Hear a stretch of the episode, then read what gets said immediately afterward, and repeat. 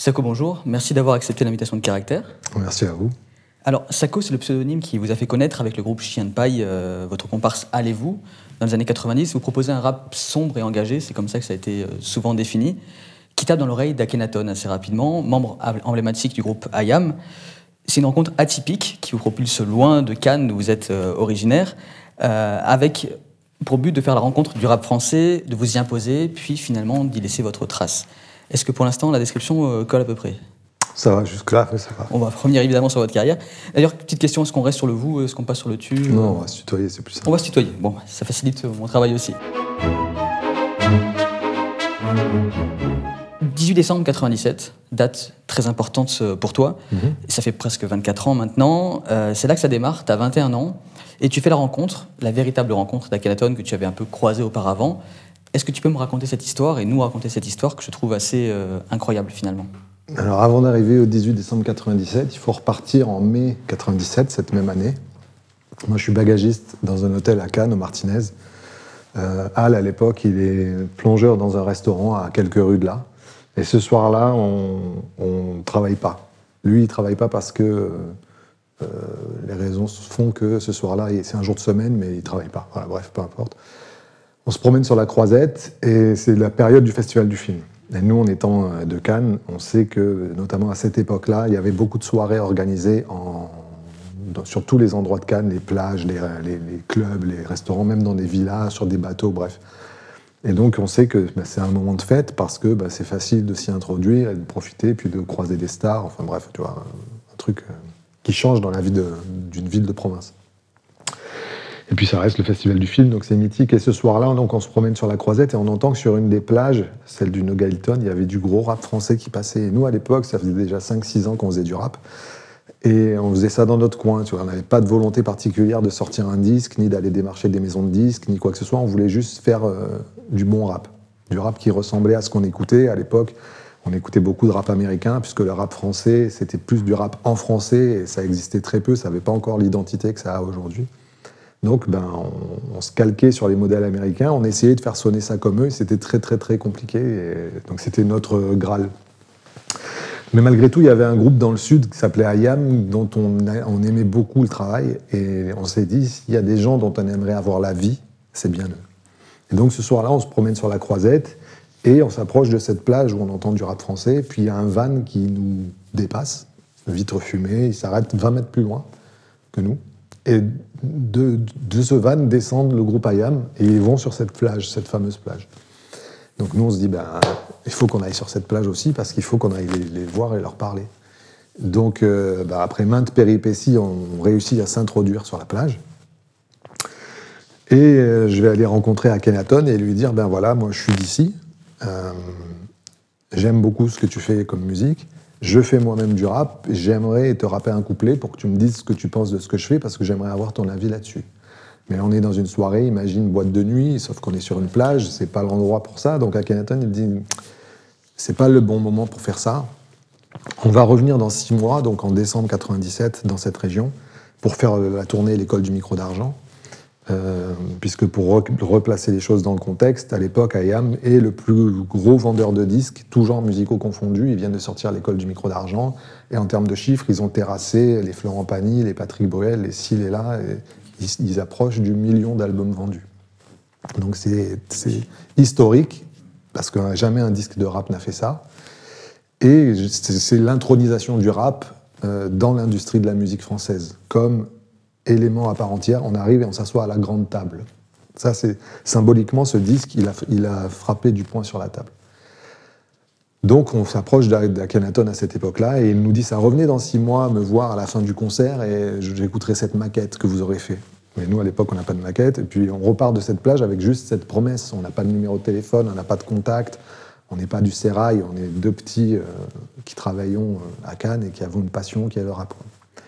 Et donc, on va passer le reste des six mois à travailler pour s'acheter les machines qui nous manquent, pour, euh, puisqu'à l'époque, on fabriquait des home studios. Aujourd'hui, tout un chacun peut enregistrer des titres sur un téléphone ou sur un laptop. Mais à l'époque, il fallait du matériel qui coûtait assez cher. Et donc, on va travailler. Puis, huit jours avant ce fameux concert du 18-12-97, on obtient la, la machine qui nous manquait pour enregistrer. Et là, on va s'enfermer dans notre petit home studio pendant cinq jours pour faire une maquette de trois titres qu'on trouve vraiment nulle. C'est horrible, ça nous plaît pas du tout, ça correspond pas à ce qu'on a envie d'entendre. Mais on a un pote qui nous dit non mais allez-y, vous avez fait tout ça, euh, allez au concert et essayez quand même de le faire écouter. De toute façon, le non, vous l'avez déjà, vous pouvez avoir que le oui. Donc on part au concert ce soir-là avec la maquette sur un mini-disque. Et puis euh, ben, on fait la queue comme tout le monde, parce que comme je te dis, on a juste un ticket. Et donc, dans vous deux et pas les deux qui peuvent y aller donc. Et exactement. Et on n'a qu'un ticket d'entrée au concert, tu vois, tous les deux. Donc nous, on vient juste voir un concert comme 9000 autres personnes, tu vois. Mais en plus, ben, j'ai une maquette dans ma poche qui ne nous plaît pas.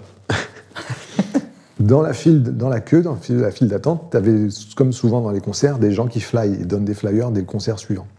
Et l'un d'entre eux, je le reconnais, c'est Crazy GM, le frère de Angelo Gopé, le fondateur d'IZB. C'était un grand tagger, et nous, on connaissait beaucoup parce que, en étant à Cannes, on recevait les Get Busy, le magazine Get Busy, qui était un fanzine hip-hop très pointu parisien, et puis on connaissait euh, ce qui se passait à Paris par l'intermédiaire du cousin de Hal qui nous envoyait des cassettes de Radio Nova. Et on recevait les freestyles du Dynastyle, de Lionel D, paix à son âme, de Dynasty. Et c'est comme ça qu'on découvre NTM, Solar, Tonton David, Rico, le rap français des années 90, puis la compil Rap Attitude. Et donc on est à 900 km de la capitale, à l'époque où il n'y a pas Internet, mais pourtant on sait ce qui se passe là-haut. En tout cas les grandes lignes. Et donc quand Crazy GM il est ici et qu'il y a quelqu'un qui l'appelle par son nom de tagger, il hallucine. Donc il vient, on, va, on, parle avec lui et puis on lui dit écoute, euh, on voudrait voir Akhenaton, on a rendez-vous avec lui pour lui faire écouter une maquette, est-ce que tu peux nous aider à aller derrière? Mais en disant cette phrase déjà, je me suis moi-même grillé puisque si j'ai rendez-vous avec lui, j'ai pas besoin de lui pour aller derrière. Donc il comprend et puis il dit non, je peux rien faire pour toi, mais euh, euh, tente ta chance à l'intérieur.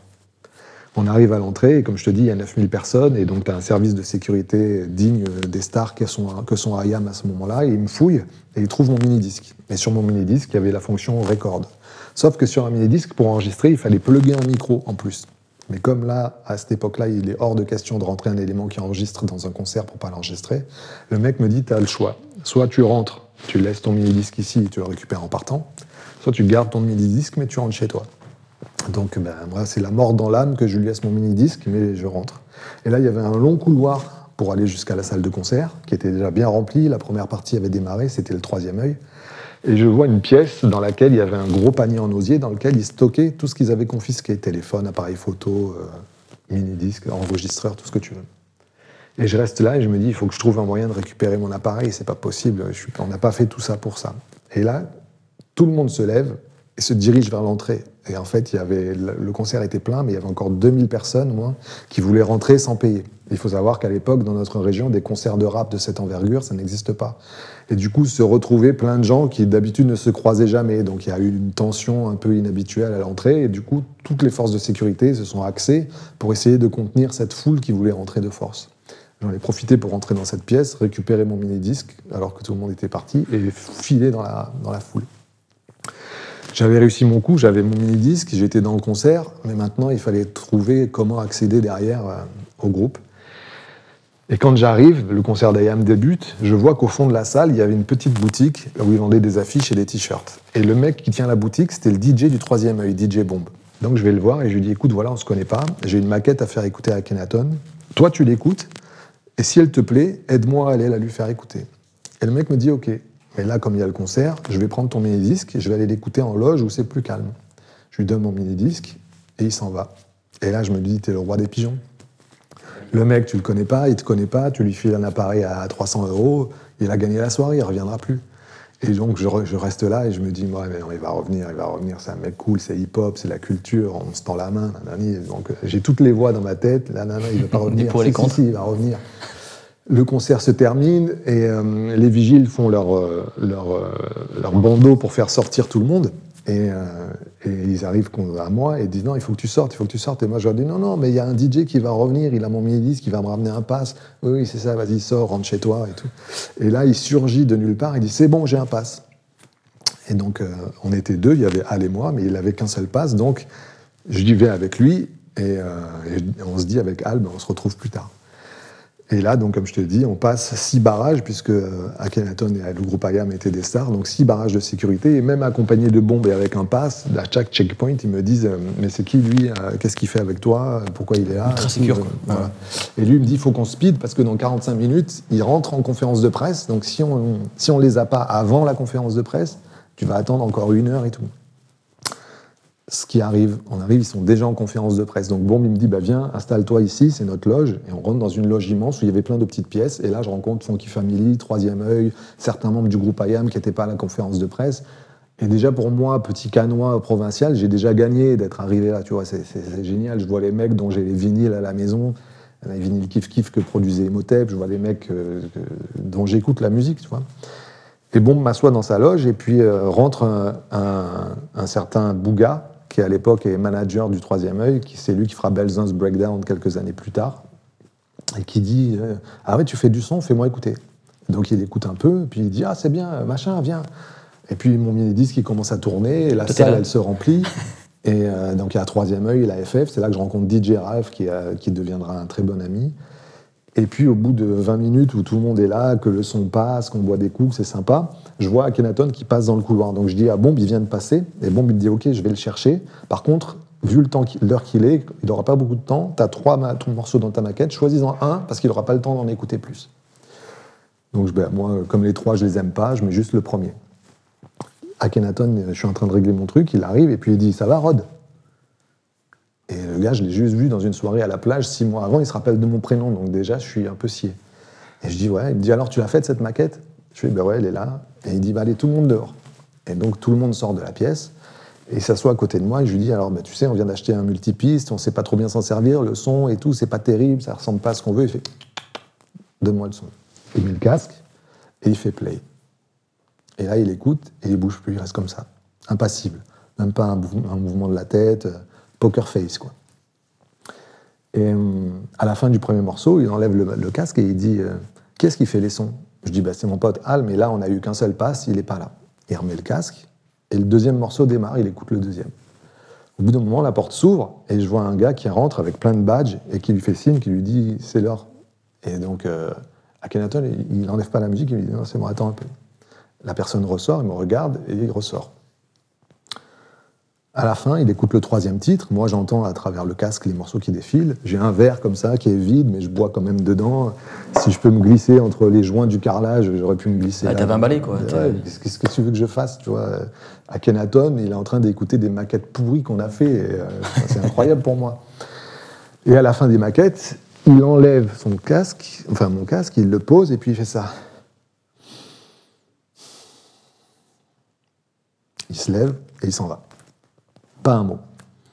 Donc moi, je prends mon mini-disque, je remets ma veste, puis je me dirige vers la sortie. De toute façon, je savais que c'était des morceaux qui n'étaient pas terribles, donc euh, je m'attendais pas à une réaction autre que celle-là, tu vois. Donc je me dirige vers la sortie, et là, à la sortie, il y a le chef de la sécurité qui s'appelle Grand Jack, qui est un immense bonhomme et aussi immense que gentil, qui, me dit bah, écoute, c'est simple, là, il y a 300 personnes qui attendent dehors pour avoir des photos, des autographes. Donc tous les groupes, on les fait sortir de- deux par deux dans des cordons. Donc on va passer tous les groupes d'abord, et comme toi, tu n'appartiens pas à, tout ça, bah, tu restes sur le côté, tu sortiras en dernier.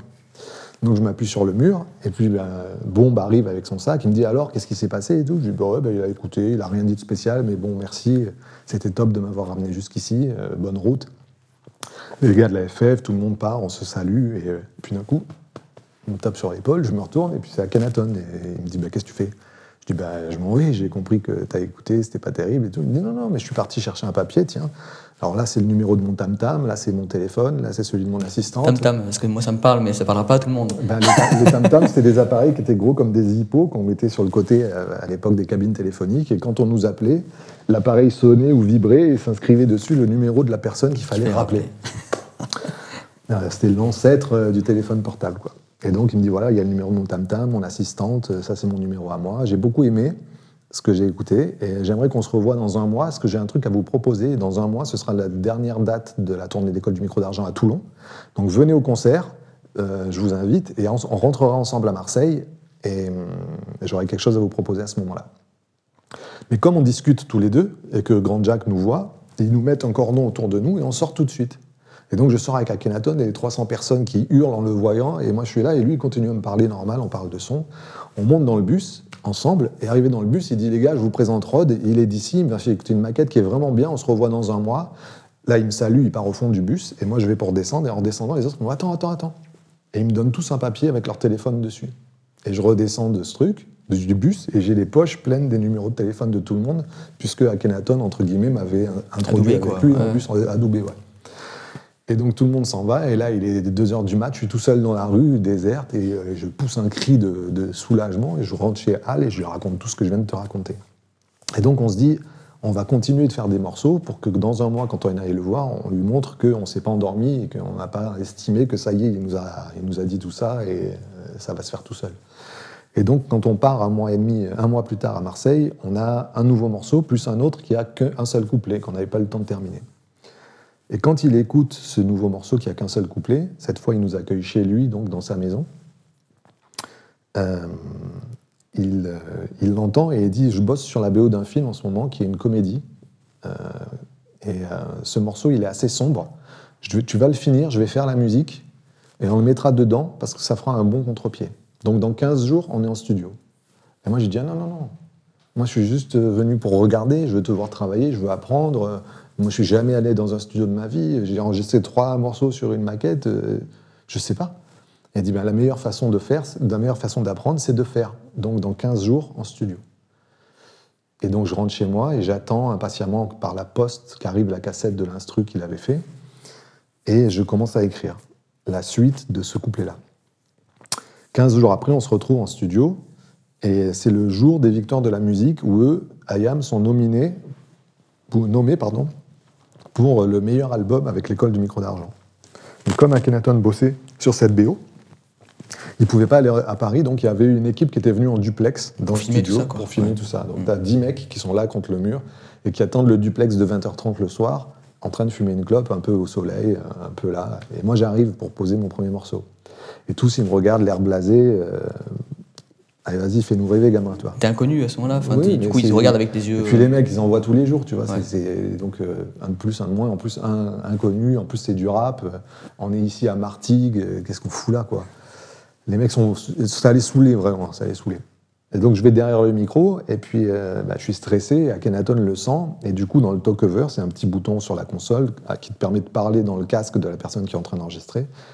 Il me dit, tu sais, tu es d'origine italienne, moi je suis d'origine napolitaine, euh, on pourrait faire un EP, les EP à l'époque c'était des albums concept de six titres qui te permettaient de développer un sujet, non pas sur une chanson, mais sur six morceaux et en épisode en fait. Et on pourrait faire un EP qui raconterait l'histoire de Sacco et Vanzetti. Tu serais Sacco et moi je serais Vanzetti, mais son surnom c'est Chill, donc je serais Vanzetti. Et il me parle de ce projet-là, et puis on se met à l'aise, et ça me détend un peu, et puis on commence à enregistrer. Et voilà comment s'est enregistré ce premier morceau. À la fin du premier couplet, lui, le matin, il faisait les prises de voix et l'après-midi, il allait dans un autre studio faire les mix. Et quand la matinée se termine, moi, j'ai fait que le premier couplet. Il me dit Bon, ben maintenant, il faut que j'y aille. Je te laisse avec un G, tu vas faire le deuxième couplet. Et là, on fait le deuxième couplet. Et fin de journée, le téléphone de Hal sonne, il avait un portable. Et c'est Akhenaton qui dit J'ai écouté, euh, c'est pas bon le deuxième couplet, vous restez à Marseille ce soir. Demain, on va dans un autre studio, je reviens, on fait le deuxième couplet ensemble t'as pas été bien guidé et la voix, elle correspond pas avec le premier couplet. Le lendemain, on retourne dans un autre studio et là, dans ce studio, il y a Oxmo Puccino, Laura Luciano et Freeman qui sont en train d'enregistrer pour l'album d'Oxmo Puccino, Opéra Puccino, le morceau qui s'appelle 24 heures à vivre, dans lequel il doit y avoir aussi euh, Akhenaton, mais qui avait déjà posé ses voix. Et donc, on arrive, nous, à l'heure dite, et je vois Oxmo allongé sur un canapé, en train de somnoler et qui, qui, qui rumine comme ça. Dans la cabine, il y a le Raluciano qui avait collé des sopalins, des morceaux de papier cul, des vieux morceaux de feuilles partout dans la cabine et qui, disait Tiens, je prends cette phrase-là, vas-y, enregistre. Il dit une phrase d'ici, puis après, il dit une phrase de là. Et il a construit tout son couplet comme ça, avec des morceaux qu'il avait éparpillés un peu partout. Et puis d'un coup, il a presque fini de poser. Oxmo, il se réveille, il dit C'est bon, j'ai fini. Et l'ingé, donc le rat sort de la cabine. Oxmo, il va derrière le couplet. Et l'ingé, il attend. Et Oxmo, il dit Vas-y, tu peux envoyer. Il fait Ben oui, mais ton texte. Il dit Ah, Il est là. Et en fait, Oxmo, il avait, pendant qu'il était sur son canapé en train de, de somnoler, Il bossait, en de fait. il avait tout écrit dans sa tête, en fait. Et il a sorti le couplet qui est dans 24 heures à vivre, comme ça. Et nous, on passe derrière, et moi, je dois passer derrière pour enregistrer mon deuxième couplet que j'avais pas su bien enregistrer correctement la veille, et je passe derrière ces mecs-là, tu vois, qui étaient des, qui étaient des monstres incroyables déjà à l'époque, quoi. Et voilà comment s'enregistre euh, Maudit soit les yeux fermés, parce que jusque-là, il nous a toujours pas dit à Kenaton pour quel projet c'est. Et c'est là qu'il nous dit, enfin, on avait déjà un peu compris, mais que c'était pour la comédie d'un film de Luc Besson, donc Taxi, et euh, que ça allait être mon premier projet. Euh, alors que nous, quand on était parti là-bas, on s'était dit, euh, si on arrive à faire un vinyle kiff-kiff, les vinyles kiff-kiff, c'était des vinyles qui étaient tirés à très peu d'exemplaires, produits par Imhotep, et qui était pour nous le saint graal. Avoir un vinyle kiff-kiff, c'était magnifique. Bah, lui, non, on nous a direct mis sur une, une d'un film de. parce que justement, vous passez, alors, Al, qui lui était plonge, il faisait de la plonge à Cannes, voilà, toi tu faisais bagagiste, et là on vous propose de participer à la BO d'un film qui deviendra ah culte parce qu'il aura des suites et tout ça. Comment, comment tu réagis lorsque tu dis que cette, finalement cette passion que vous aviez tous les deux, euh, vous passiez du graphe, finalement à rapper tous les deux, vous appuyez la secte d'ailleurs à l'époque. Exactement. Et là vous touchez du doigt quelque chose de concret, euh, clairement le succès qui approche parce que ça, ça se sent comme ça. Comment vous réagissez? Est-ce que vous gardez les pieds sur terre? Est-ce que vous comprenez pas ce qui vous arrive? C'est quoi On ne comprend pas. Par nature, on garde les pieds sur terre parce qu'on n'est pas des, des foufous, mais surtout parce qu'on ne comprend pas. Il faut, se remettre dans le contexte. À l'époque, Skyrock, ça, ça, ça, émet tellement peu fort que chez nous, on ne le capte pas. Il faut prendre la voiture, aller sur l'autoroute qui t'amène vers Nice, et parfois sur l'autoroute, tu captes un peu Skyrock en trifouillant ton autoradio. Donc on ne sait même pas euh, que le rap, il est en train de prendre une dimension nationale en étant diffusé sur une radio comme celle-là. Et puis on n'est pas branché, euh, on ne comprend pas encore le rap français. Ça c'est pas encore arrivé dans nos têtes, dans ce concept. Pour nous, il y a du rap en français, comme il y a du rap en allemand, comme il y a du rap dans plein de langues. Mais le rap français avec cette identité française, c'est pas encore là, pour nous en tout cas. Donc pour nous, le rap, c'est aux États-Unis, c'est outre-Atlantique, c'est un peu l'Angleterre avec des groupes comme Silver Violet et tout ça, mais, euh, mais c'est vraiment outre-Atlantique. Donc euh, tout ce qui se passe, non, on ne le capte pas. D'autant plus que quand on repart de ce concert à Marseille, à Toulon, pardon, le dernier concert de la tournée de l'école du micro d'argent, je pars avec Bombe pour rejoindre le bus et on discute tous les deux. Et là, il y a une barrière avec plein de gens aussi qui attendaient pour rencontrer le groupe IAM, avoir des photos. Et il y a un gars qui arrête Bombe et qui lui dit J'ai une maquette à faire écouter à Kenaton, est-ce que tu peux l'écouter? Si ça te plaît, tu lui fais écouter à lui. Comme toi, tu as eu. Comme moi, un mois auparavant. Et là, Bombe, il a le sac sur le dos, il regarde le mec, et il dit Non, j'ai pas le temps. Et il trace. Et ce mec, il a même pas, enfin, il a à peine entendu la réponse, il est déjà en train de chercher une autre opportunité de, de faire passer sa maquette. Et moi, je suis là et je le regarde. Il y a juste une barrière entre nous, et je me dis pourquoi moi et pourquoi pas lui? Et lui, je le vois encore aujourd'hui, comme je te parle, et je me demande où il est, parce que je me suis dit s'il faut ce mec, il est dix fois meilleur que toi, et cette place que tu prends, c'est peut-être la sienne, il y a peut-être des gens meilleurs que toi qui. qui, qui le sentiment d'usurpation est né à ce moment-là. Et euh, il a fallu pas mal d'années et de travail fourni pour à un moment donné se dire bon ok c'était pas qu'un coup de chance on a réitéré derrière il y a eu des trucs qui ont fait que si ça avait été que de la chance, statistiquement, euh, les, statistiques étaient vraiment, vraiment dans notre sens. Qu'est-ce qui te faisait penser que c'était usurpé? Tu t'es démerdé finalement. Euh, tu as eu de la chance, certes, mais, dans tout, il y a un facteur chance. Oui, mais ça suffit pas. Pour moi, euh, moi je suis un laborieux. Si, si j'ai pas mal quand je fais un truc, c'est que j'ai pas, c'est que c'est pas bien. Si je fais un truc facilement, c'est que c'est mal fait. Tu vois ce que je veux dire? Si tu ne subis pas, c'est qu'il y a voilà. un truc. Si tu n'as pas, si as, si pas transpiré pour concevoir quelque chose, c'est que tu n'as pas donné ce qu'il faut et que du coup, tu ne mérites pas ce qui arrive. Alors que ce n'est pas, pas du tout vrai. Sinon, euh, toutes les mamas qui, qui, font du ménage, toutes les femmes de ménage, tous les hommes de ménage, ils seraient multimilliardaires. Donc c'est pas vrai. Le, le, le labeur, le, côté laborieux des choses n'est pas facteur de, qualité ou de talent. C'est pas vrai. Et puis par la suite, euh, j'ai appris une phrase qui m'est toujours restée, qui dit Vous me reprochez de trouver sans chercher, mais savez-vous combien de temps j'ai cherché sans trouver?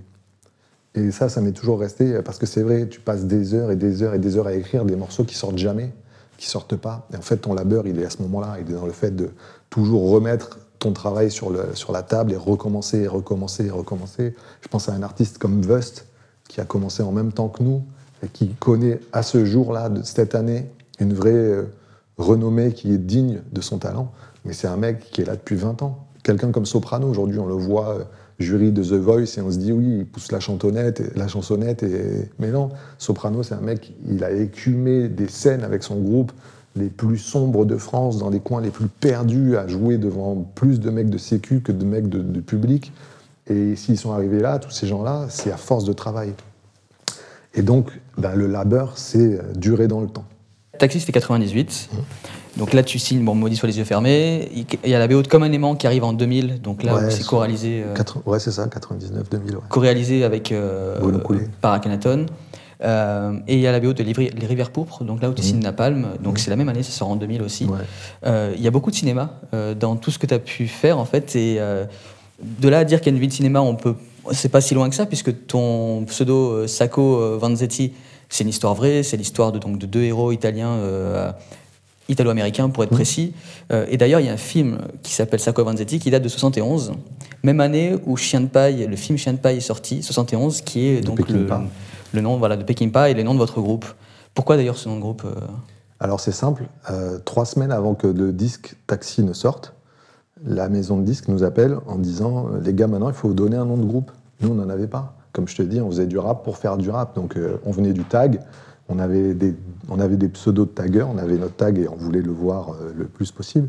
Mais on s'était même pas posé la question de savoir euh, quel était notre nom de MC ou de beatmaker, quel était notre nom de groupe. Tout ça, c'était des détails. Ce qu'il fallait, c'est faire de la bonne musique. C'est-à-dire que si on devait monter sur scène, parce que c'est notre objectif, faire des concerts, monter sur scène et donner la, meilleure musique qui, qui doivent sonner comme on a envie qu'elle sonne. Avoir un nom, euh, on s'en foutait. Et donc, quand on part enregistrer ça, euh, on n'a pas, pas, de nom de groupe et on n'a pas de pseudo.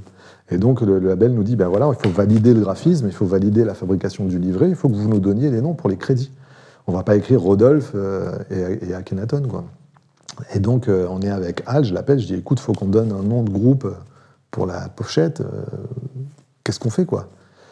Et deux jours auparavant, on avait revu Chien Pai, le film de Sam Peckinpah. Et on en parlait comme ça du film, tout ce qui nous avait plu. Et d'un coup, on dit chien de paille. Ça nous sonnait à l'oreille comme un joli tag peut te sonner aux yeux, peut te taper aux yeux. Je veux dire, la graphie, tu comprendras pas forcément ce qu'elle signifie, mais tu trouves qu'il y a un truc, il y a un geste, il y a voilà, il y a, dans le tag, il y a un truc. Ben là, à l'oreille, avec Chien paille, il y avait la même chose. C'est que des années plus tard qu'on comprendra le parallèle entre le personnage de Dustin Hoffman dans le film et nous dans cette, dans cette industrie-là. En fait, dans le film, pour le faire courte, lui, il est prof de maths et il a envie d'écrire un livre. Du coup, il se retire dans le village d'origine de sa femme, qui est un village en Écosse. Eux vivent aux États-Unis. Et en fait, il va découvrir le passé de sa femme.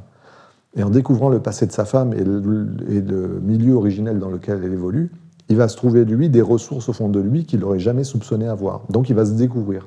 Et c'est exactement ce qu'on a fait, nous, dans cette industrie. Moi, j'étais bagagiste, elle était plongeur. On n'était pas voué à fouler les scènes des Zéniths et des Olympiades de France et d'Europe. Et on l'a fait pourtant. On a trouvé les ressources pour le faire. Et donc le parallèle avec ce film, au final, il, s'est fait avec le temps. Et justement, est-ce que cette manière de faire du rap a évolué avec, avec les années? Ce que tu disais, vous découvriez une nouvelle industrie. Donc tu l'avais évolué, cette industrie, de 98, même avant, puisque vous avez commencé au milieu des années 90. Qu'est-ce qui euh, te marque dans, les changements d'époque euh, bah, L'industrie, a commencé par nous caresser, grâce dans le sens du poil, euh, pendant de, longues années. Puis après, elle nous a fortement giflé en 2004, quand on a dû retirer notre deuxième album des bacs suite à un sample non déclaré. On s'est fait attaquer. Enfin bref, on s'est retrouvé en mai 2004 à faire la tournée euh, stratégie tour avec IAM en première partie. Donc on voit à peu près 100 000 personnes en cumulé, où on présente euh, quatre titres de notre prochain album. Donc ça c'est avril, non c'est mai, pardon. Juin, l'album sort. Fin juin, euh, on est sommé de le retirer des bacs. Juillet, j'ai un pote qui montait une boîte d'électricité et de travaux BTP. Quoi. Et août, je travaille avec lui au chantier à faire des saignées dans les murs parce que ben, on n'a plus rien, on n'a plus de, tout est arrêté. On se dit même qu'on a perdu notre contrat au sein du label d'Akhenaton parce que là, bah, le procès, tout l'argent investi dans l'album, c'est foutu, on n'a pas le droit de l'exploiter. Plus, il va y avoir une procédure derrière, donc ça va encore coûter de l'argent. Ça aussi, ce qui fait que pour nous, c'est réglé, c'est plus. Pour toi, c'est la fin Pour toi, là, le rap, c'est terminé. Tu... c'est fini dans le sens, euh, c'est fini dans la grande industrie. Après, la passion, nous, on l'a toujours. D'ailleurs, c'est ce que je dis à Al en lui disant, ben, on a toujours notre petit home studio qu'on s'était fabriqué euh, quelques années avant. On va continuer à faire des morceaux. Et puis, euh, si on a la chance de faire un concert par-ci, un concert par-là, on vendra des street albums. À l'époque, les street albums, c'est comme les mixtapes. Ça, c'est des CD que tu fais par toi-même. C'est des albums à petit budget et que tu vends de la main à la main. Et donc on se dit, ben voilà, il va se passer ça. Puis fin août, Akhenaton nous appelle en disant, non, non les gars, c'est pas grave, vous savez, avec IAM, nous, des procès pour des centres non déclarés, on en a plein.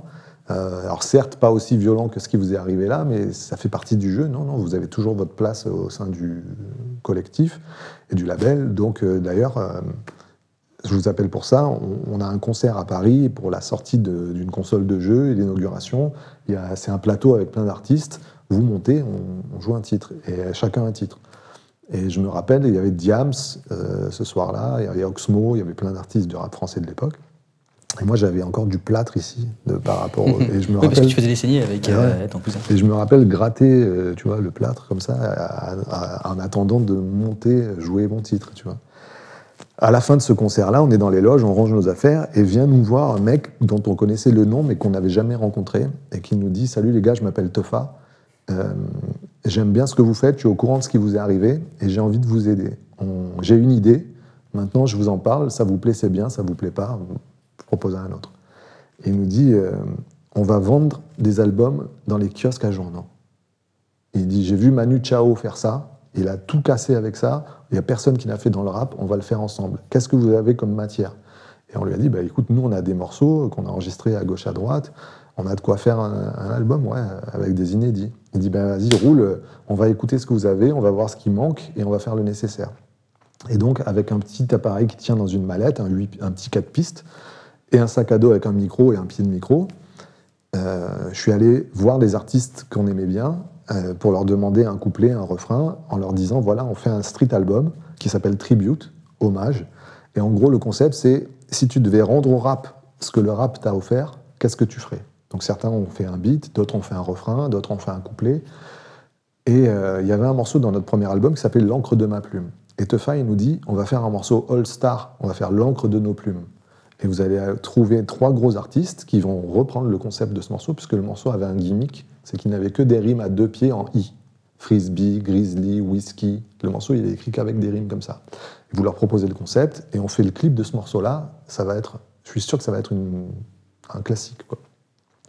Et donc moi, je voulais Oxmo. Et Oxmo vient à Marseille pour tourner le clip Black Desperado. Et dans ce clip, nous, on tourne des figurants. Moi, je suis arbitre du match de boxe qu'il y a. Et à la fin du tournage, je vais voir Oxmo, je lui dis voilà, on fait un street album, je lui explique ce que je viens de t'expliquer. Et il me dit ok, rendez-vous dans ma chambre d'hôtel après le tournage.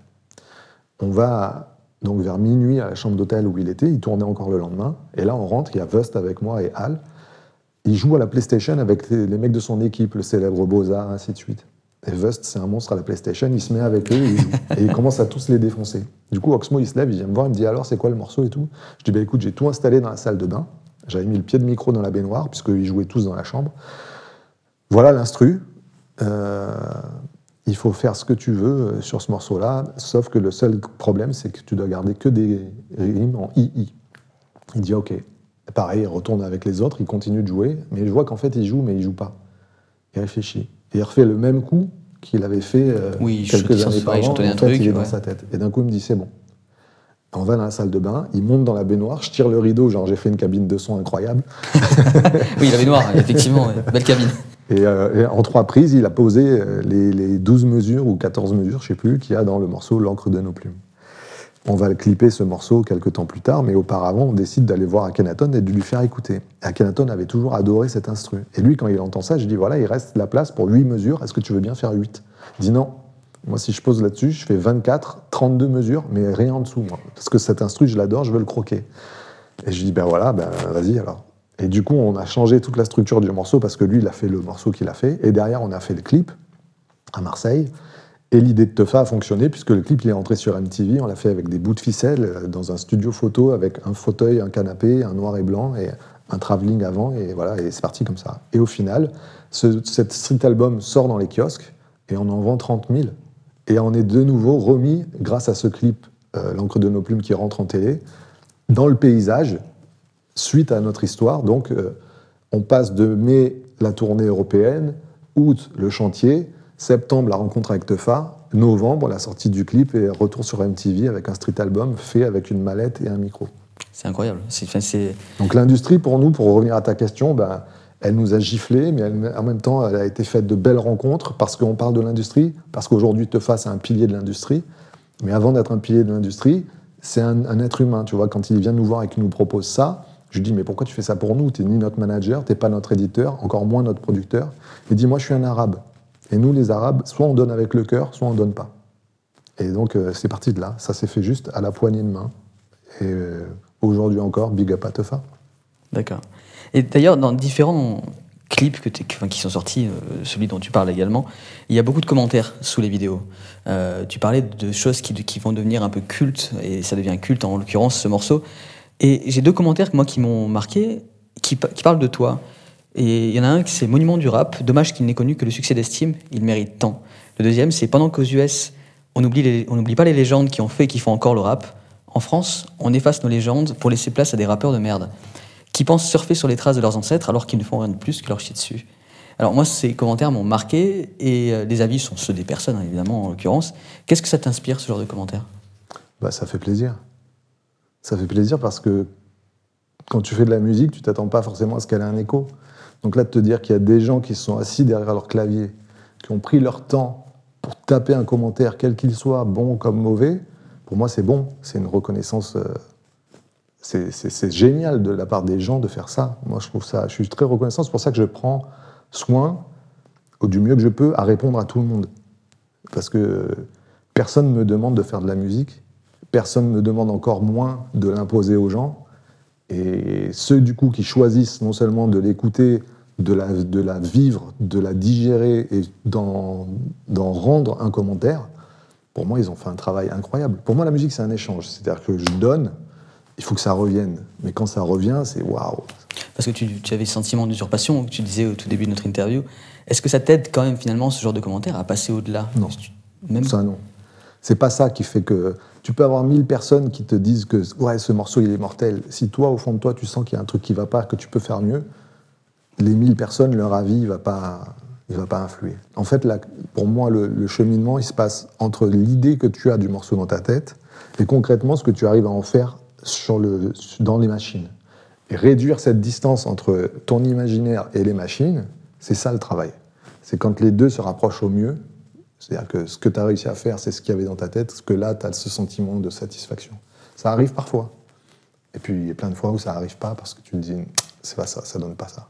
Alors après, ben, plus ça va, plus tu acquiers de paramètres, le mix, le mastering, la prod, les choix des machines, si ça, et plus tu intègres de paramètres et plus tu complexifies l'équation mais en même temps, plus tu as de boutons pour affiner le tir. Quoi.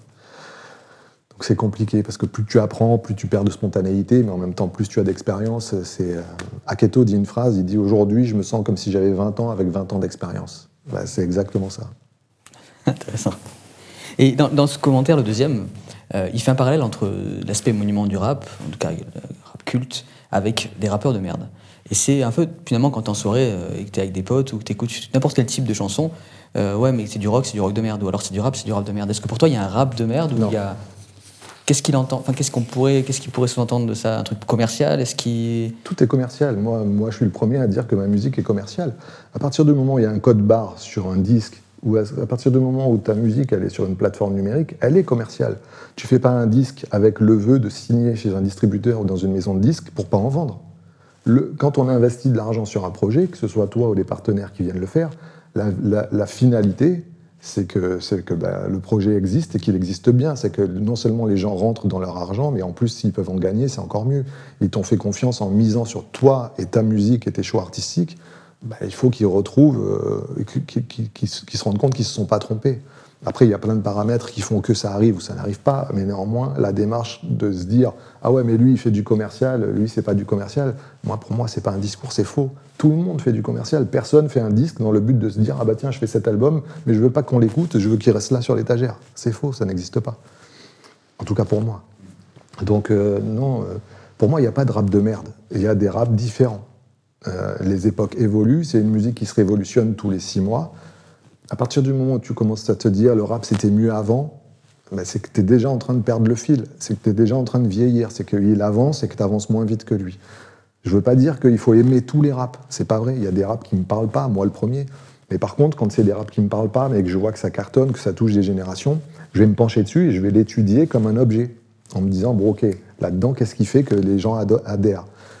Si je ne le comprends pas via la musique, ça m'interroge sur la génération, ça m'interroge sur les gens que ça touche, et ça m'intéresse, c'est sociologique la musique, à ce, stade-là. Donc euh, ça te permet de comprendre l'évolution de ta musique, mais aussi l'évolution des envies des gens, et du coup, ben, ça te fait réfléchir ta propre musique. Après, il faut savoir ce que tu es capable de faire ou pas. Tu vois, moi, je suis pas un bon driller. la musique qui se fait aujourd'hui, euh, je suis pas bon. C'est pas pour moi. en tout cas, aujourd'hui, j'estime que c'est pas pour moi. Donc je travaille, mes skills, entre guillemets, je travaille dans mon coin. Je commence par moments à faire des petites saillies. Tu vois, par exemple, le morceau avec Aketo, il m'a un peu pris par la main pour me dire viens, on va par là, parce que c'est, tu, peux le faire. Quoi. Et en gros, on s'est apporté mutuellement des choses sur ce morceau. Mais c'est pas un domaine où je, je marche sur des œufs dans ce domaine-là. Par contre, tu m'emmènes dans des morceaux fleuve, storytelling, et que je dois raconter des histoires, des situations, des choses comme ça, oui, là, euh, on y va sans pas sans problème, mais j'y vais plus sereinement. On va parler de ton album Meta parce qu'il sort au mois d'avril. Mhm. Euh, c'est ton prochain album. Il y a un morceau qui s'appelle Versus dessus. Exactement, je suis avec Aketo justement. Voilà. Et donc tu parles de disque d'or, de diams, de platine. Mais c'était il y a 20 ans. J'ai regardé le monde d'après avec les yeux de celui d'avant. Et cette phrase, donc c'est ce que tu viens de résumer un petit peu sans parler de c'était mieux avant, est-ce que tu es nostalgique de cette époque Ou peut-être euh, finalement, tu as pu faire écouter à, à, Kenaton ton album comme ça du jour au lendemain? Est-ce qu'aujourd'hui ce serait possible Ce genre de choses pour quelqu'un qui, qui vient et qui démarre? J'ai envie de te dire que non seulement ce serait possible, mais aujourd'hui c'est même plus la peine. Regarde un artiste comme MHD. MHD, il fait un freestyle avec ses potes, il est à Montpellier en vacances, il fait un freestyle sur son Facebook avec son téléphone, pose le téléphone, il part faire du scooter des mers, il revient du scooter des mers, il y a 3000 likes, et le lendemain ou quelques jours après, une maison de disques qui l'appelle pour signer. Aujourd'hui, le paradigme, il a complètement changé. les gens qui viennent du rap ne sont pas forcément issus de la culture hip-hop. Euh, nous, quand on a commencé, il n'y avait rien. Il n'y avait pas d'industrie, il n'y avait pas de marché. Il n'y avait que de la passion. Il n'y avait que des gens qui. Il n'y avait même pas d'Internet, donc tu savais même pas qu'à 20 km à côté de chez toi, il y avait peut-être un mec qui rappait aussi, ou qui faisait des beats, ou qui était DJ tu peux pas comparer ça. Il y a tellement eu de choses entre ne serait-ce que 2015 et 95, tellement eu de, de révolution et de changement de paradigme que tu que peux pas dire c'est pas possible. Au contraire, tout est encore plus possible. Mais comme tout est plus possible, il y a beaucoup plus de candidats. Donc euh, les belles histoires, elles existent aussi, mais avoir la chance de percer comme nous, on a eu la chance qu'elles percent, c'est peut-être plus compliqué ou plus éphémère. Mais rien n'est impossible, encore moins aujourd'hui. Aujourd'hui, tout est plus possible que jamais. Le rap est la musique hégémonique par excellence, le marché que tout le monde, auquel tout le monde veut prendre part. Quels que soient les secteurs d'activité, la pub, le cinéma, la culture, euh, tous, les, tous, les, tous les médias, acteurs, musiciens qui, à l'époque, essayaient de s'approcher du rap, je le parle, j'en parle parce que j'ai fait un, un gros travail de parolier avec des artistes d'autres genres musicaux ils s'approchaient parce qu'ils sentaient qu'il y avait un truc avec le rap. Aujourd'hui, ils sont complètement en demande. Et la vapeur, la vapeur s'est inversée. À l'époque où nous, on espérait avoir un article dans tel média pour avoir une petite visibilité, quelques lignes. Aujourd'hui, c'est l'inverse. Les rappeurs, quand ils ont une vraie assise, ils n'ont même plus besoin des médias. Aujourd'hui, un mec comme Booba, un mec comme Soprano, ils ont des communautés de plusieurs millions de followers. Ils ont simplement à annoncer la date de sortie d'un nouveau single, d'un nouvel album. Ils n'ont même pas besoin de faire de promo sur les médias. C'est on se demande juste combien ils vont faire. Là, je vois sur les réseaux sociaux les débats sur euh, le prochain album de Booba. Est-ce qu'il va faire 80 000 Est-ce qu'il va faire 100 000 la première semaine? Voilà, c'est ça les questions qu'on se pose. C'est pas euh, est-ce qu'il va avoir de la promo? Est-ce qu'on va le voir? Euh, C'est même plus la question. On le voit. Aujourd'hui, le rap n'a plus besoin, n'est plus demandeur. Le rap n'est plus demandeur. Le rap est demandé. Et c'est ça le changement de paradigme principal par rapport à l'époque de ma belle histoire. Il y a la question du streaming par rapport au physique aujourd'hui. Toi, tu te places comment par rapport à ça? Est-ce que tu euh, t'es des deux? Est-ce que tu privilégies quand même le bel objet? Est-ce que tu gardes quand même avec euh, les gens qui te suivent, avec les fans, ce lien par l'objet? Parce qu'en général, ta génération, même la mienne, aime bien avoir le physique entre les mains. Comment tu, comment tu vis le côté streaming contre le physique? Il faut faire avec parce que c'est aujourd'hui le mode de consommation. Euh, la musique est dématérialisée, point barre. Même s'il y a un revival du vinyle depuis trois ans, et qu'on commence à, voir qu'il y a des chiffres concrets euh, de vente de vinyle. Euh, moi, je suis un artiste à cheval entre les générations, donc je prévois, quand je sors un projet comme Meta, des supports physiques, et au même titre que des supports digitaux avec des stratégies digitales qui vont avec. Mais oui, pour moi, le support physique, il est important parce que culturellement, l'objet je viens d'une époque où euh, on allait au magasin de disques et on n'avait rien à acheter, on n'avait pas d'argent, mais on passait l'après-midi dans les bacs à fouiller euh, les vinyles, à sortir les vinyles, à regarder les crédits. Tiens, tel morceau, il a samplé tel artiste. Ah ouais, James Brown, c'est qui James Brown? Hop, tu vas à l'autre rayon, tu regardes James Brown. Ah, t'écoutes James Brown. Ah, c'est ça. Ah, c'est ça de la funk. Ah, ok. moi, c'est le rap qui m'a fait arriver à tous les autres genres musicaux en faisant du digging, en cherchant dans les bacs des magasins je me souviens même quand on a fait cette fameuse tournée euh, Stratégie Tour en 2004, quand on s'arrêtait en Belgique, on est allé dans les magasins euh, qui étaient des contacts de qu'Akhenaton avait, où les mecs ils fermaient le magasin et nous emmenaient dans des arrière-salles de leur magasin de vinyle où il y avait des stocks encore même pas déballés qui arrivaient du Canada. Et on passait des après-midi, des nuits à diguer là-dedans, à trouver des, des, des albums vinyles ultra rares qu'on allait ramener avec nous, dans lesquels on allait trouver les samples des futurs morceaux. Puis après, l'avènement du sample est arrivé avec le fait que ben, l'hégémonie du rap a fait que tous les éditeurs plus ou moins grands, petits de, France et de Navarre et du monde entier se sont rendus compte que leur catalogue, aussi gros soit-il, avait une valeur puisque le rap se faisait de toutes les musiques. Et donc les samples se sont mis à atteindre des sommes faramineuses pour être utilisés. Du coup, bah, c'est là que le rap est devenu un, a mis la part belle à ceux qui étaient capables de composer, aux beatmakers qui étaient capables de composer, puis a changé le paradigme aussi de l'utilisation des matériaux, puisqu'on a vu arriver Ableton avec euh, des machines qui étaient plus propres à la composition, puisque le sampling devenait euh, trop cher pour les gens du rap. C'est que des gens comme Kanye, comme Jay-Z qui arrivaient à s'acheter des catalogues entiers d'éditeurs pour pouvoir sampler et piocher dedans, mais tout le monde n'est ni Kanye ni Jay-Z. Euh, tu, parlais de, musique, en fait, de la manière dont tu découvrais ces nouveaux morceaux. Et j'ai vu dans une interview que tu euh, avais beaucoup découvert la musique, les styles musicaux, avec le père de Hal. Exactement. Parce que dans ta famille, on n'était pas trop musique, en fait. en tout cas, pas du tout. On écoutait la radio et basta. Pourquoi ça? Qu'est-ce En général, on a toujours des petites musiques qui, qui traînent ou des, choses. Euh, les parents ont des styles prédominants. moi, je viens d'une famille où euh, ben, on est des gens du labeur, quoi. Tu vois, on est des gens qui travaillons dans des métiers très euh, premier degré. Tu vois, ma famille vient de l'usine, euh, mes, tantes, elles travaillaient à l'usine, euh, cousaient des semelles de chaussures, ramassaient des plantes, elles travaillaient dans des usines d'arômes, de parfums. Mes oncles, ils étaient garagistes, ils travaillaient sur des chantiers, mécaniciens, tu vois. Ce, pas de temps pour le loisir, finalement. C'est ça, c'est pas... on ne on fait pas un métier avec les métiers culturels. En tout cas, c'était pas ce qu'on... On n'avait pas d'exemple comme ça autour de nous. Enfin, moi, pour moi. Et quand je découvre les parents de Hal, qui étaient très portés sur la, cuisine, sur la culture, et son père qui était un percussionniste qui avait joué avec les plus grands jazzmen, que je découvre les collections de disques qu'il avait, c'est un monde qui s'est ouvert à moi. Et j'ai vraiment beaucoup découvert la musique grâce à la culture de son père et à sa culture à lui aussi. Quand, on recevait quand il recevait des vinyles, comme je te dis, on regardait les crédits.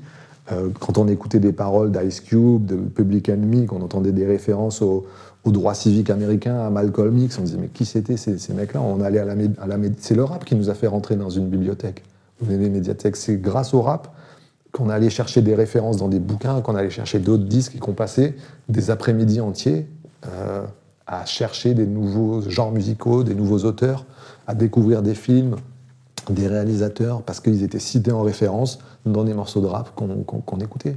C'est vraiment ça, moi, c'est le rap qui m'a fait mettre les pieds dans une bibliothèque. Tu, parlais de ta famille avec euh, les différentes classes sociales, ouvrières ou mm. autres. Et il y a un morceau dans ton album Méta qui va sortir euh, prochainement, euh, qui s'appelle La prophétie, mm. où tu parles beaucoup justement de cette. Pour moi, c'est un peu la lutte des classes que tu décris aussi dans, ce morceau-là. Qu'est-ce que tu en penses de l'évolution de la France aujourd'hui? Est-ce qu'il y a toujours ce, fossé, comme tu avais peut-être pu le connaître à l'époque? Comment tu Moi, il, est, il, est, pire que jamais aujourd'hui. Il est pire que jamais. Aujourd'hui, il n'y a plus de classe moyenne. Il y a des gens qui sont pauvres, voire très pauvres, et des gens qui sont riches, voire très riches, ceux qui sont au milieu, ils sont en train de disparaître. C'est très dur. Et t'as pas besoin d'avoir fait euh, PMU troisième année pour te rendre compte de ça. Je veux dire, il suffit de, de, de, regarder autour de soi. Et euh, pour moi, le clivage, il est, il est vraiment inquiétant. D'autant plus, je suis père de famille et je me dis, mais qu'est-ce que, qu'est-ce que je laisse, qu'est-ce qu'on va laisser à nos enfants? C'est vraiment une phrase de vieux con que j'entendais quand j'étais petit, mais elle est concrète maintenant pour moi. Et je, suis vraiment inquiet de, de, de, de l'avenir très dur socialement parlant, qui se dessine pour nous. Qu'est-ce qui t'a amené à écrire la prophétie, justement? Parce que tu as, différents... as plein de registres dans ton album. C'est une somme de choses, en fait. Il n'y a pas eu un déclic. La prophétie, tu peux remonter en arrière. J'ai écrit Casse-toi, pauvre con. Avant Casse-toi, pauvre con, on avait écrit Hier matin, ce matin avec Akhenaton, qui avait pour, euh, pour fond la guerre en Irak et, et ce mensonge international énorme des armes de destruction massive. La géopolitique, ça nous, en fait, il faut remonter à ce qu'était la COSCA. La COSCA, c'était 11 groupes de, de rap différents. Et surtout, c'était pour moi la prise de conscience du monde. Parce que tous les acteurs de la COSCA, tous les rappeurs de la COSCA, sont des gens qui avaient des origines diverses. Et le monde était réuni à cet endroit-là grâce aux origines de tout, le monde. Et c'est comme ça que j'ai pris conscience non seulement des civilisations, des histoires et des religions. Moi, je venais dans un coin où euh, tout ce que tu savais du monde, ça tenait sur une carte postale. Et là, ça m'a fait, ça m'a frappé de plein fouet. Et puis les discussions qu'on avait euh, à Kenaton, c'est quelqu'un qui avait fait des grandes études, de, enfin, qui les a, il les a interrompues, mais c'était quelqu'un qui se destinait à des études d'archéologie, qui était fan de théologie, qui s'y connaît en sciences, qui s'y connaît euh, en beaucoup de domaines, et c'est un puits de culture. Et il y avait plein de gens comme ça à la COSCA qui t'écoutaient parler, et chacun avait ses sectes. Ses la COSCA, tu peux résumer un peu ce que c'était La COSCA, c'était le label d'Akhenaton, la maison d'édition d'Akhenaton sur laquelle on signe, qui était à, à côté avec 3600 Records, la maison de production qui a produit nos albums. Et à côté, son frère, lui, avait une structure qui s'appelait Alchimie, qui faisait le management de tout ça. Donc en fait, il avait créé une structure complètement indépendante qui nous permettait de produire la musique qu'on voulait, comme on voulait, avec les moyens, euh, des moyens vraiment importants, puisque, ben, par exemple, pour qu'on puisse faire notre premier album Mille et un fantômes, lui et son frère ont hypothéqué leur maison pour que les banques donnent l'emprunt pour qu'on puisse avoir le budget de faire cet album-là, alors qu'ils venaient d'avoir des jeunes enfants. Qui fait ça pour des gens qui ne connaissent pas, tu vois? Même si on avait un contrat, même voilà, c'était vraiment des, périodes fortes. Et pour revenir à ce que tu disais, bah, cette, euh, tendance à, regarder le monde, moi, elle, naît chez moi à, ce moment-là, puisque j'étais vraiment un mec de province, quoi. Moi, je vivais dans mon coin. Le Côte d'Azur et, basta, et basta, tu vois. Et je me suis vraiment ouvert sur le monde grâce à eux, grâce à nos discussions, grâce à nos échanges. Et, et la géopolitique, c'était quelque chose qui revenait assez souvent dans les discussions. Et du coup, bah, ce regard, cette perception, puis les lectures qui s'accumulent, puis les questions, les, journalistes que tu commences à suivre. Et, euh, voilà, tu creuses et tu, te crées une, une culture sociale, entre guillemets, tu vois, un regard sur, sur, sur ceux qui t'entourent. Et voilà. Il y avait un autre morceau, du coup, bah, pour rester dans la thématique actualité, euh, c'était le morceau euh, Tout ce que je sais. Et ce morceau-là, alors tu n'es pas politisé, mais tu votes, et tu as, même déjà incité euh, d'autres générations à voter à, une certaine époque. Et tout récemment, dans l'IB, donc il y a 2-3 jours, on pouvait lire en une que pour la présidentielle 2022, en cas de duel Macron-Le Pen, la gauche ne ferait pas barrage comme précédemment. Est-ce que c'est un truc qui fait flipper ou ça? Est-ce que 2022, ça fait flipper, ils, sont, ils, sont, ils, sont, ils, sont, ils sont déjà en train de dire, euh, j'avais lu un débat entre Mélenchon, euh, et deux autres personnalités de gauche qui disaient mais nous on va pas s'unir. Tu sais déjà qu'ils ont perdu. Rien qu'on n'a même pas commencé, c'est déjà perdu. Donc euh, tu vois déjà se, se dessiner le, le, destin de cette, euh, de cette prochaine élection. C'est aberrant de se dire à quel moment tu arrêtes de mettre ton ego, ta carrière avant l'intérêt de ton public, de ton pays, de ton pays quand tu fais une carrière politique? à quel moment, quand tu es en responsabilité comme ils le sont, euh, t'arrêtes de penser à toi avant de penser au pays, parce que euh, ça conduit à ce que tout le monde dit dans la rue, ouais, ils sont tous pourris. Mais c'est pas vrai, ils sont pas tous pourris. Il y a, je crois qu'il y a 48 000 élus en France, il y en a 1800 qui sont médiatisés. C'est pas des tous pourris. ceux qu'on connaît, c'est ces 1800-là, mais la majeure partie des élus qui font le travail sur le terrain, euh, qui se donnent, ceux-là font partie du monde politique. Moi, pour moi, la question à laquelle je n'arrive pas à trouver de réponse, c'est quand tu es dans leur position à eux, à quel moment tu arrêtes de penser à toi? Quand tu choisis de dédier ta carrière à la vie de ton pays, parce que c'est ça la base.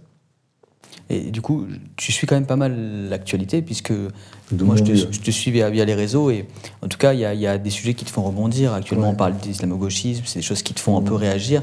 Euh, comment, tu, comment tu perçois l'actu aujourd'hui? Comment tu t'informes? Parce que franchement, je m'informe que sur les réseaux. Je regarde pas du tout la télé. Je regarde pas du tout les chaînes d'information. Je regarde pas du tout ça. Et je m'informe sur diverses. Ce que je faisais avant avec les journaux, je le fais sur les réseaux. Je vais aller sur le compte Twitter de tel journal, puis de tel journal, puis de tel journal. Et puis encore plus précisément, je suis des journalistes précisément. Euh, là, il y en a un que je suis beaucoup, il s'appelle Vincent Ventigem sur Twitter, qui est journaliste qui fait des rubriques euh, judiciaires. Et il suit les procès des hommes politiques. Et euh, minute par minute, il décrypte toutes les, toutes les choses. Notamment celui de Sarkozy. Sarkozy, il a fait juste avant, il avait fait le mec de Levallois. Ah bah Balkany. Balkany. Enfin voilà, tu vois, et, euh, et euh, voilà, je m'informe comme ça. Mais après, arrivé à un stade, je suis comme tout le monde. Ça me fait péter un plomb.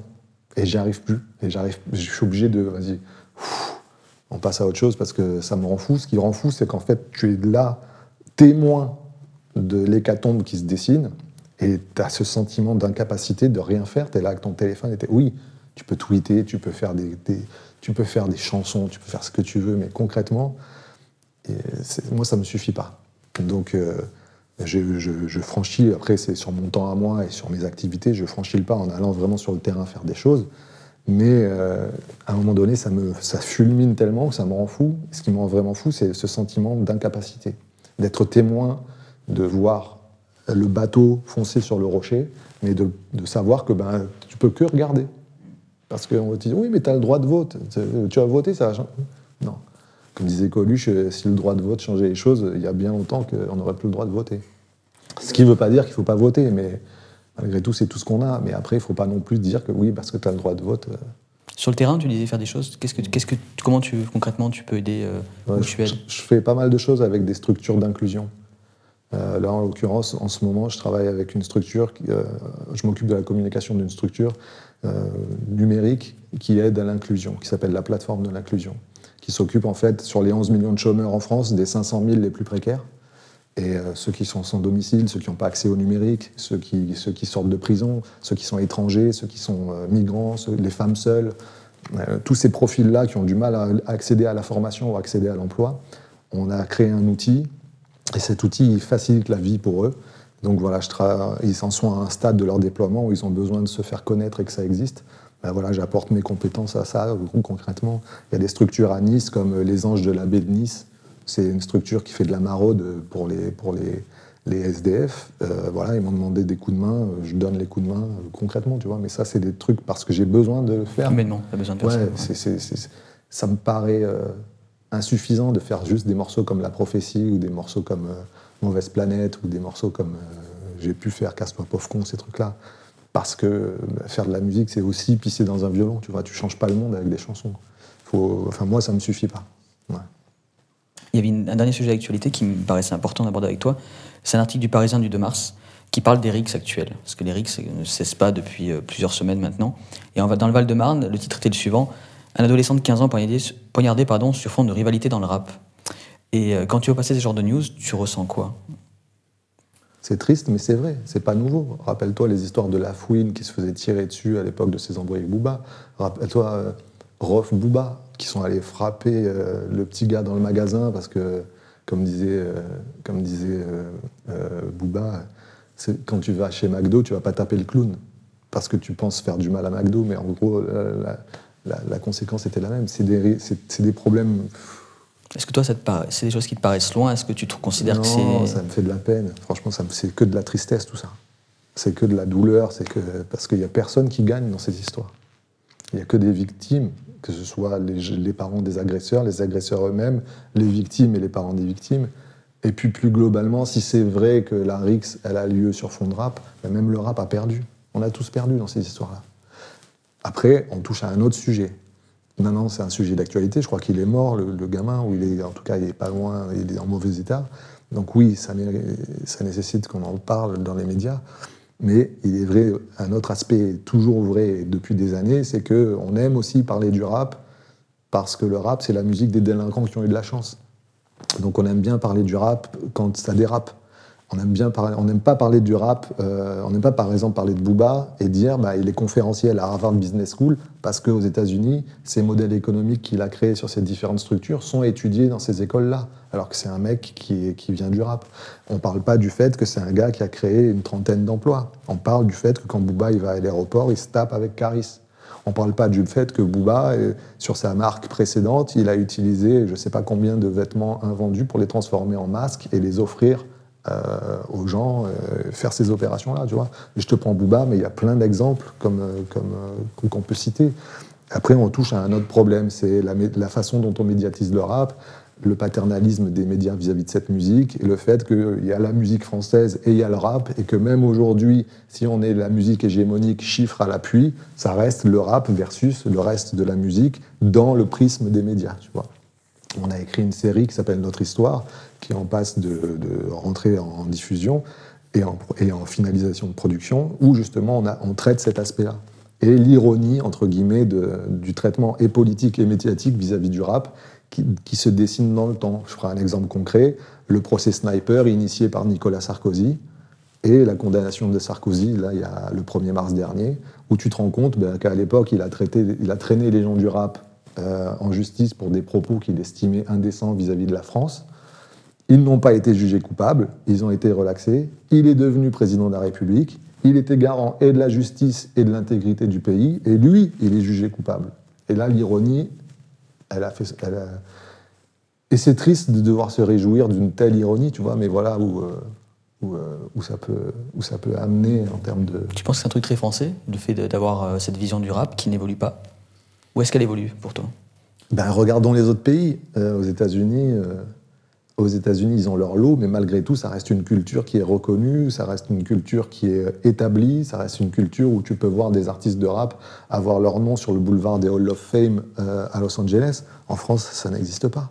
En France, tu vas pas voir un, Akhenaton qui est là depuis 20 ans et à qui on va, on va euh, dire qu'il est autre chose qu'un rappeur.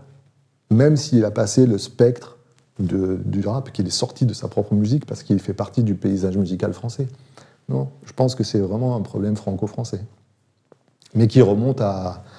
Tu peux aller chercher le colonialisme et tu peux aller chercher tout ça, puisque le rap, c'est la musique de ceux qu'on ne veut pas voir, notamment les descendants du colonialisme. Il y a un élément qui m'a plu, mais j'ai pas tellement d'idée euh, de pourquoi. en lisant quelques interviews, c'était le fait que tu parles par disque interposé avec ton père, ou tu parlais en tout cas euh, par disque interposé avec ton père. Pourquoi? Parce que euh, euh, mon père, c'est quelqu'un qui parle peu. Euh, c'est quelqu'un sur qui tu peux compter à tout instant de ta vie. quel que soit son état à lui, parce qu'il est très malade, il sera toujours là. Mais par contre, c'est pas quelqu'un qui parle. Tu peux aller voir, moi, je peux aller voir mon père avec mes, mes, filles. Les filles, elles vont jouer, et mon père, il s'assoit où tu es. Moi, je suis là, et on va rester là euh, sans parler. Pourquoi tout ça? Est-ce que c'est ça ton père, c'est lui qui t'a amené les racines italiennes, puisque c'est lui qui est. Mais dans notre famille, euh, les, anciens, enfin pas les anciens, mais les gens au-dessus de nous, ils ont ce mode, que ce soit les hommes ou les femmes. Hein. Mes tantes aussi, même mes tantes, elles, sont, elles, étaient, elles étaient six ou sept sœurs, si je ne me trompe pas. Ben, quand elles étaient ensemble, elles sont assises ensemble, et eh ben elles ne parlent pas. Elles restent là. Et on est ensemble et ça suffit. Et oui, après on parle, on reste pas là des. Mais voilà, on est une famille où on est taiseux. Tu vois ce terme voilà. bien sûr. Et moi, mon père, il est comme ça. Et donc, ben, des fois, j'ai envie de lui dire des choses, mais euh, soit j'ose pas, soit ça, ça s'est jamais fait, ou ça se fait pas. Il faut peut-être casser, tu vois. Aussi, ça fait partie des trucs à, faire. Euh, mais des fois, c'est plus facile pour moi de le dire dans un disque, euh, dans une chanson, que peut-être de le dire en vrai, quoi. Parce qu'il y a quelque chose de très générationnel aussi vis-à-vis de nos, pères, c'est essayer de, leur faire apprécier ce qu'on peut produire. Est-ce que toi, tu as ce truc-là avec ton père? Est-ce que lui, il écoute ce que tu fais? Oui, oui, oui. Je, je l'ai su très longtemps après. Il a su que je faisais de la musique quand Taxi est sorti. Ça faisait déjà 8 ans que je faisais du rap.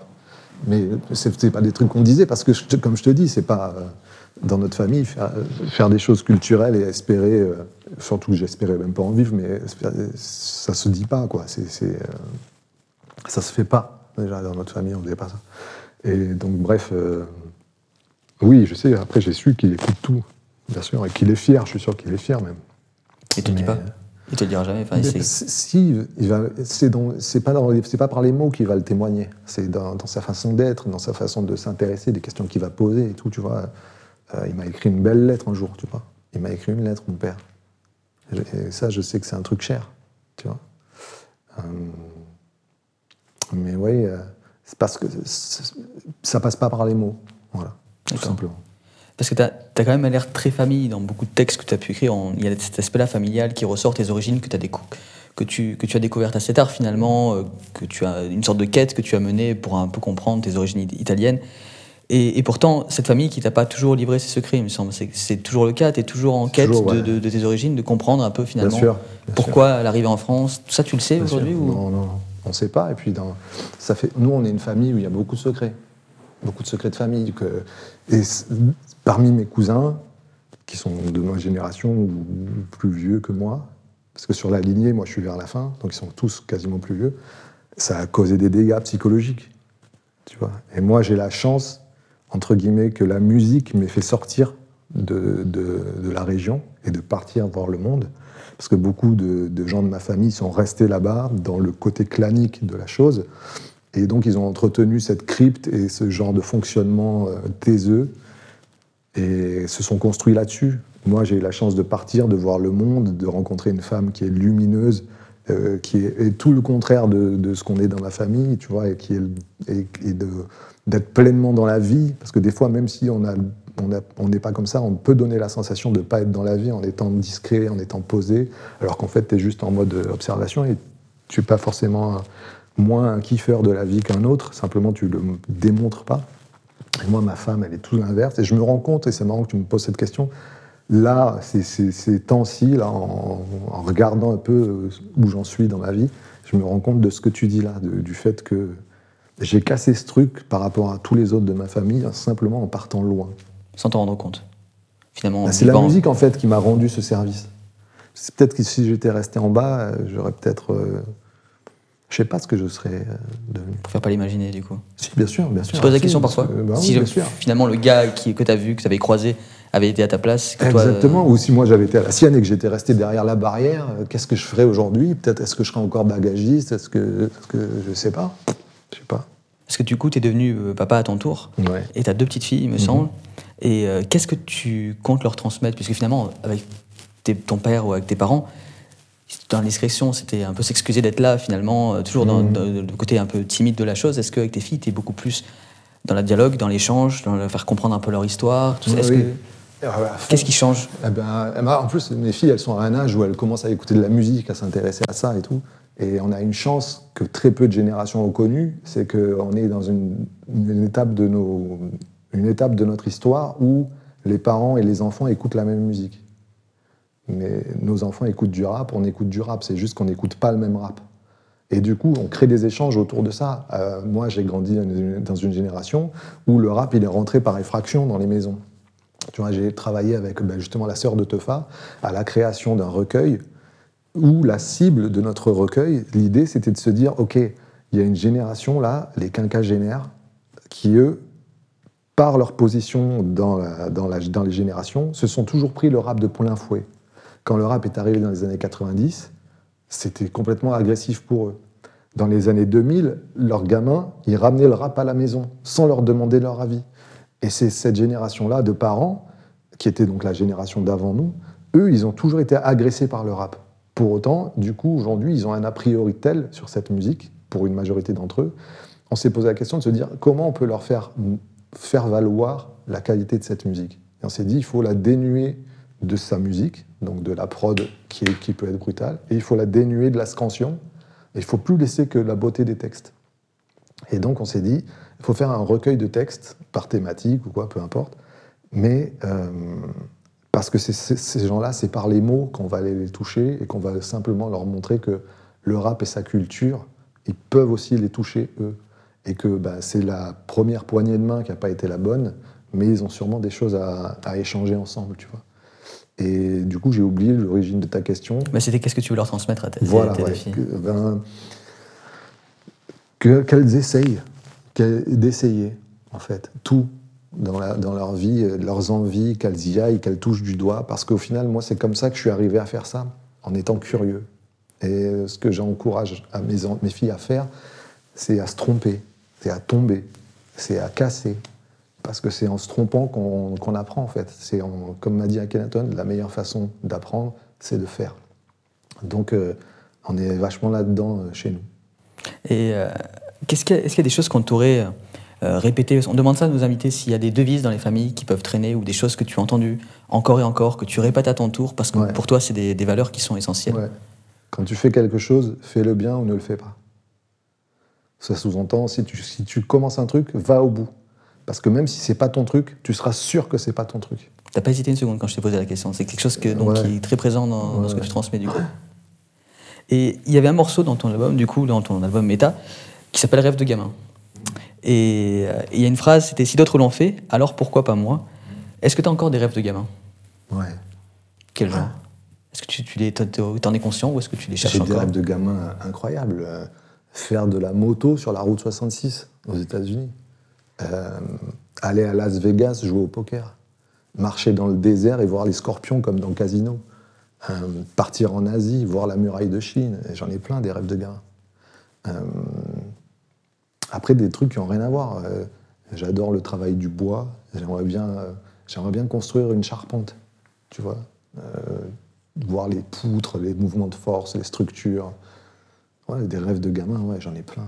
Tout. Mais je pense que le jour où tu n'as plus de rêves de gamin, c'est là que tu commences à mourir. Est-ce que tu, leur, tu, leur dis. Tu passes ton temps à attendre. Tu leur dis à tes filles de rêver de, Tu entretiens ce truc-là ah, mais ouais, mais je leur dis même pas, elles sont rêveuses. Et au contraire, on les laisse rêver tout le temps. Il faut. Pour moi, pour moi, je te dis sincèrement, je pense que si tu n'as pas de rêve, si tu n'as rien qui te guide, qui te tire, qui te donne envie, euh, ça doit être dur. Hein. Ça doit être vachement dur. Il me reste deux questions, mais il y en a une qui vient de popper à l'instant en tête, c'est par rapport à Akhenaton. On en a pas mal parlé, sans en parler directement. Et cette personne-là a suivi ta carrière du début jusqu'à aujourd'hui. Et euh, il y a une sorte de vraiment de, respect quand tu en parles. Et au-delà de ça, en fait, j'ai du mal à comprendre en fait quelle est votre relation parce que il y a celle d'un grand frère, il y a celle d'un conseiller, il y a celle d'un soutien qui peut quasiment être celui d'une famille. Qu'est-ce que tu as comme relation avec lui? J'ai pas envie que mon, mon, amitié elle se prétende valoir plus que celle d'une autre euh, vis-à-vis de lui. Il m'a déjà énormément donné. Euh, moi, je suis très discret. Je, je, je prendre ses nouvelles, tu vois, par WhatsApp, on, parle souvent par WhatsApp.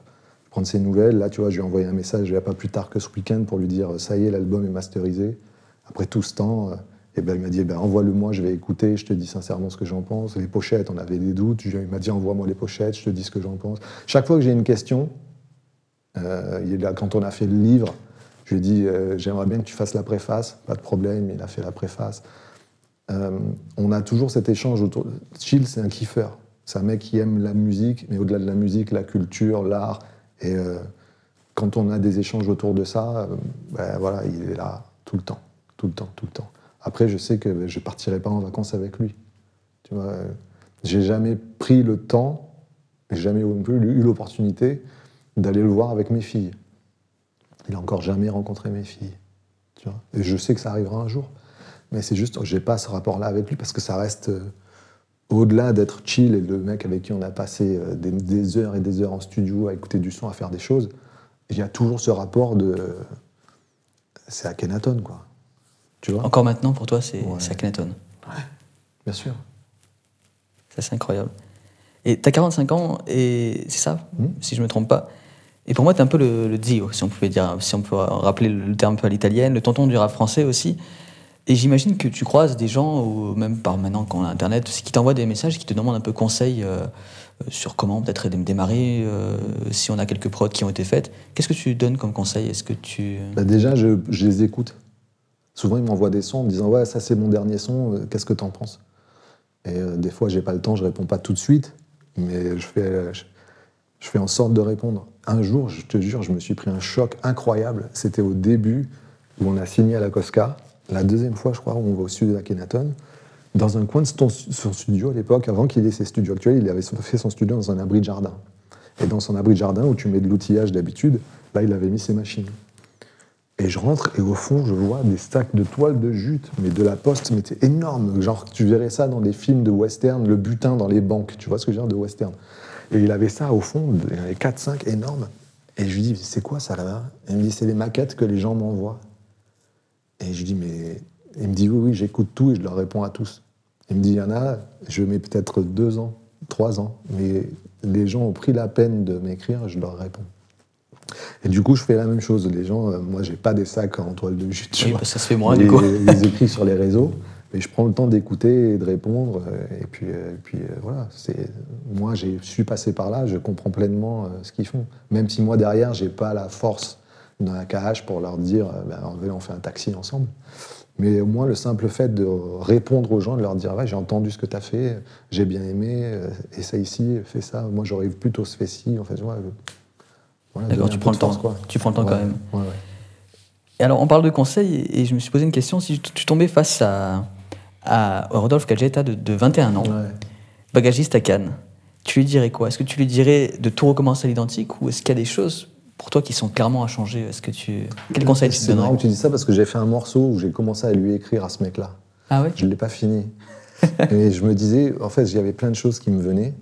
Et, euh, le, truc qui prédominait, c'était de lui dire, mais n'aie pas peur. Où que tu ailles là, vas-y sans peur. Parce qu'il va toujours se passer un truc. Pas forcément bon, mais pas forcément mauvais non plus. Et au final, de se dire, euh, nous on a ce truc chez nous dans ma famille, de se dire, ah ouais, mais il faut faire attention, il faut pas déranger machin, euh, faut pas prendre le risque de faire ci parce qu'on peut casser ça. Euh, tu vois, toujours faire attention de pas gêner. Et, donc au final, ce que je, ce que je lui dirais, c'est, c'est pas grave si ça dérange, c'est pas grave si tu casses, Euh, c'est pas grave si on va réparer après. T'inquiète pas. Mais vas-y. C'est ça que je dirais. N'aie pas peur de casser. C'est intéressant. Et là, tu sors ton album Méta, donc dans pas longtemps, au mois d'avril. Mhm. Il y a 12 nouveaux titres. Et je me demandais s'il y avait un morceau qu'on pouvait s'écouter, qu'on s'écoutera pas là, mais en tout cas que les gens pourront entendre juste après cette interview. Euh, pour terminer l'interview, quelque chose qui, un morceau qui permet de mieux te connaître, qui soit le dernier album ou pas, ou de mieux te comprendre. Est-ce qu'il y en a un qui te vient en tête? Ouais, je pense à un morceau qui, qui est avec Vust, qui s'appelle Mauvaise Planète, justement. Mauvaise planète. Ouais. C'est un puzzle de pensée qu'on a fait ensemble, qui a une structure qui est complètement pas du tout une structure d'un morceau de rap. Il n'y a pas de refrain, ça rappe tout le long, mais on, on voyage. Pour toi, le voyage, c'est important? Ben ouais, pour moi, la musique, c'est le voyage des pauvres. C'est ce que j'ai toujours dit. Tu restes assis là. Si tu veux savoir ce qui se passe à Los Angeles, t'écoutes un album de Snoop, t'écoutes un album de Kendrick Lamar, et tu peux même savoir ce qui se passe dans chaque quartier. T'apprends à parler comme eux avec le slang. Moi, j'ai découvert vraiment l'anglais, parler anglais, et les différentes variantes d'anglais grâce au rap. New York, t'écoutais Mob Deep, tu savais ce qui se passait dans le Queens. T'écoutais Nas, tu savais ce qui se passait dans son quartier. T'écoutais Jay-Z, tu savais ce qui se passait chez lui là-bas. Alors que c'est des quartiers qui se tiennent dans quelques kilomètres, mais chacun a son argot, son histoire. Ils parlent chacun des têtes de leur quartier. Et au final, bah, t'es chez toi et tu peux décider une cartographie de- de- et voyager. Et euh, Lino, il a dit une formule qui est tout à fait vraie. Il a dit la musique, c'est le cinéma pour les pauvres. Tu fermes tes yeux et tu vois un film. Et principalement le storytelling dans le rap. Donc pour moi, oui, la musique, ça doit faire voyager. Parce que c'est comme ça que ça m'a touché. Bah, merci Rod, merci Sako. Je sais pas comment Merci à t'appeler pour terminer. Merci d'avoir pris le temps en tout cas de venir chez nous, puisqu'on aime prendre le temps aussi et puis pouvoir euh, s'écouter, écouter l'autre et, et finalement ça dure une heure, ça dure plus. Ouais, merci à toi d'avoir écouté les morceaux, puisque je vois, c'est pas souvent quand tu fais des, des entretiens avec les journalistes qui viennent t'interviewer, mais qu'ils ont pris la peine d'écouter ton travail et de, du coup, bah, c'est honorant, donc c'est moi qui te remercie. bah, à très vite, alors à bientôt. Ouais. 12 avril. La sortie c'est combien? Le 2, 2 avril. Ouais. Très bien. Merci. merci à toi.